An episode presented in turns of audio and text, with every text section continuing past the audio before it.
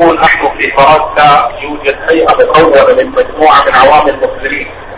يمثلون المسلمين أمام الحكومة الكافرة. وتقوم هذه الهيئة بالإعلان عن دخول شهر رمضان معتمدة على الحساب الفلكي. هل يجب الصوم مع إعلانها لدخول رمضان؟ نعم المسلمون الأقلية في بلد كافر لا شك أنهم يعملون في رؤية المركز رؤية المركز الإسلامي. فإذا أمر المركز بأن يصومون جميعا ولا يختلفون قال صلى الله عليه وسلم الصوم يوم تصومون والفطر يوم تفطرون.